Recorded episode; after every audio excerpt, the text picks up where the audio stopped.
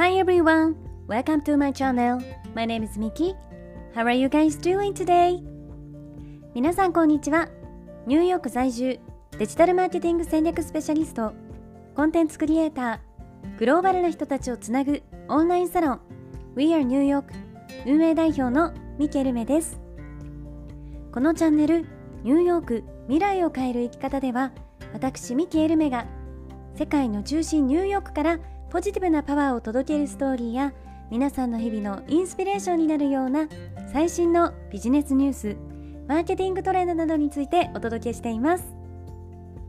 本題に入る前に一つ告知をさせていただきます。私が運営しているオンラインサロン We are New York ではここでは配信していないグローバルなキャリア形成やインフルエンサーとしての働き方セルフデベロップメントなどに関するより深い内容をクローズドのコミュニティで発信しています。毎月2回にわたりオンライン上でメンバーミーティングを開催しているんですが、え、グローバルに活躍されている各業界のスペシャリストの方をゲストにお招きしてお話を聞いたりとか、え、最新のマーケティングやビジネスソーシャルメディアについての勉強会を開催したり夢を叶えるためのワークショップなどにみんなで取り組んでいます。たサロンには本当に幅広い年齢層の方そしていろいろな異なる職業や業界の方たちが集まっていますのでサロン内でお仕事が生まれたり一緒にビジネスをしたり日本や海外での人脈を作れたりと本当に有意義で素敵なコミュニティになっています。サロンの方ではより私のですねプライベートなお話や海外の最新情報に関する、えー、内容をですねシークレットブログでも配信しています。オンラインサロン We are New York は性別、年齢、住んでいる場所や食料などに問わずどなたでもご参加いただけるウェルカムで温かいコミュニティになっていますので、えー、興味がある方はぜひ概要欄のリンクから公式サイトをチェックしてください。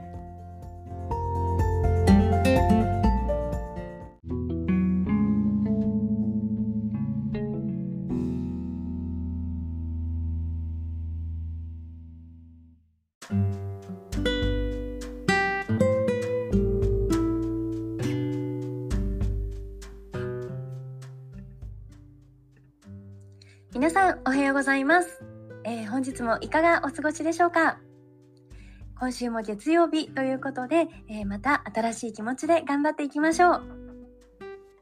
えー、今日はですねこれを聞いてくださっているリスナーさんの中にも、え毎日一生懸命えー、自分のためだったりとか家族のためにこう働いていらっしゃるっていう方が多いと思うんですけれどあの今日はですね私自身のこれまでの経験とか、え、これまでに感じてきたことっていうのをですね元に、え、仕事についての考え方を少しお話ししていこうと思っています。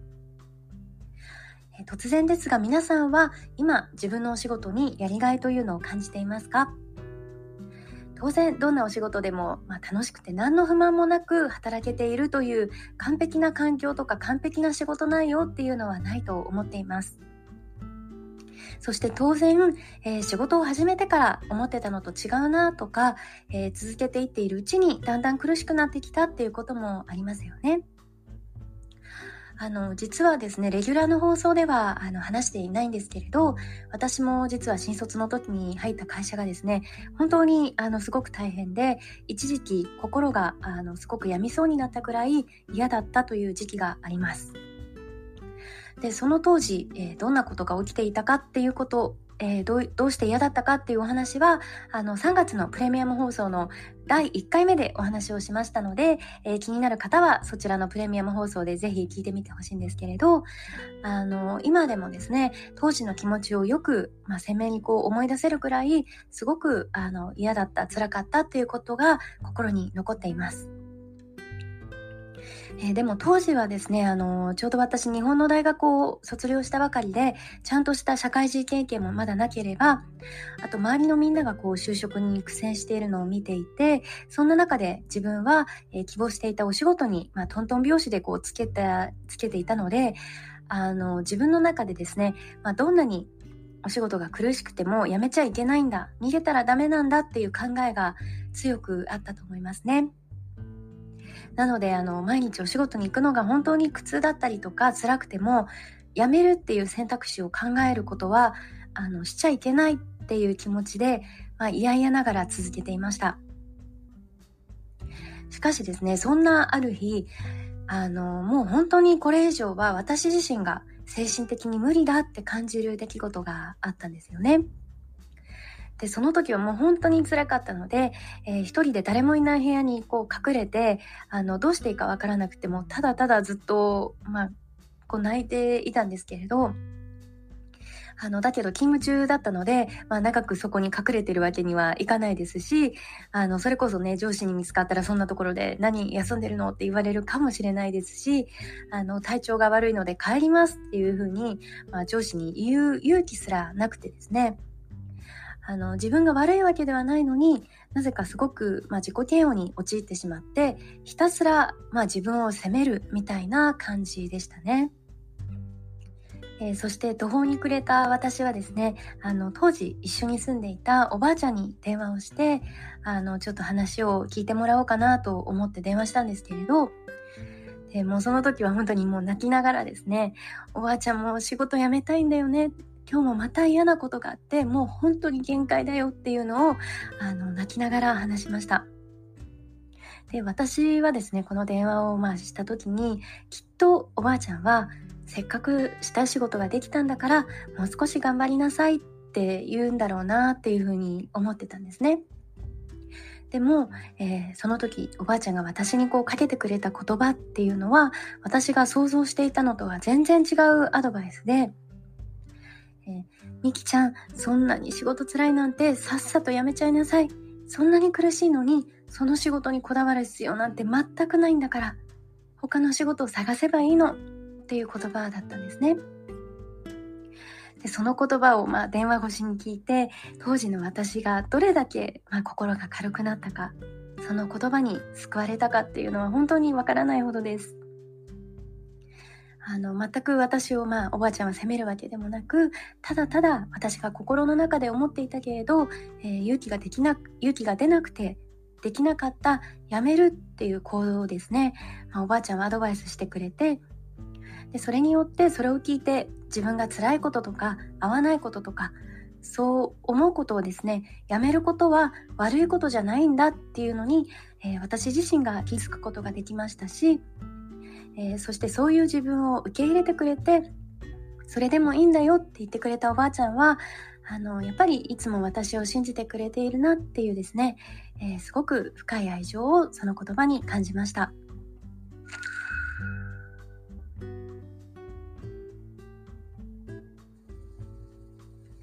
学校とか仕事とか職場とかそういう環境ではえー、自分が悪くないのに、まあ、その環境が合わないなとかあの嫌だなって感じることがあると思います。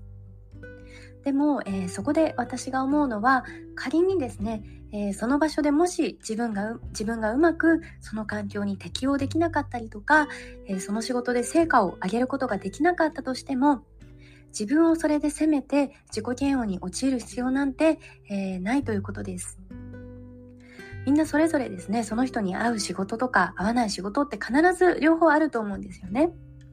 だから、えー、1回の決断だったりとか1回の結果であなた自身の能力存在意義を決して、えー、それが決めるものではないです。えー、そして当時20代前半の、えー、新卒の私が、えー、怖くて勇気が出なかった辞めるということ今改めて思うとですね本当にあの辛い場所にいてでもそこで歯を食いしばって頑張る意味をこう自分自身で見いだせないのならあのそこから逃げたりとかやめたりすることは何も悪いことじゃないということです。むしろ、えー、自分にはこれが合わないんだっていうのが分かったんだっていうことでですね、まあ、一ついい勉強になったなと思ってまた新しい自分にこう合う環境を探せばいいだけだと思うんですね。だからもし今これを聞いてくれくださっているリスナーさんの中にも、えー、今の環境だったり環境で悩んでいたりとか、えー、苦しんでいる方がいたらあの嫌だったら、まあ、いつでもやめられるいつやめてもいいんだっていうですね、まあ、やめることに対して、えー、軽い気持ちに切り替えて、え未来へのシフトチェンジを図ってほしいなと思っています。えー、何度かボイシーの放送でもお話ししていますが私はですね、えー、高校生から社会人になってニューヨークにこう来る直前までおじいちゃんとおばあちゃんと3人で暮らしていたんですね。でそして今日が、えー、その大好きだったおばあちゃんの命日だったので、え今日はおばあちゃんが生きていた時に若かった私にかけてくれていた優しい言葉を思い出してこのお話をさせていただきました。えー、今日の放送が皆さんの今日を生きるポジティブなエネルギーになっているとすごく嬉しいです。えー、それでは皆さん、今日も聞いてくださり本当にありがとうございます。えー、どうかですね、今日も一日楽しく素敵な日をお過ごしください。Thank you for listening. See you tomorrow. Bye.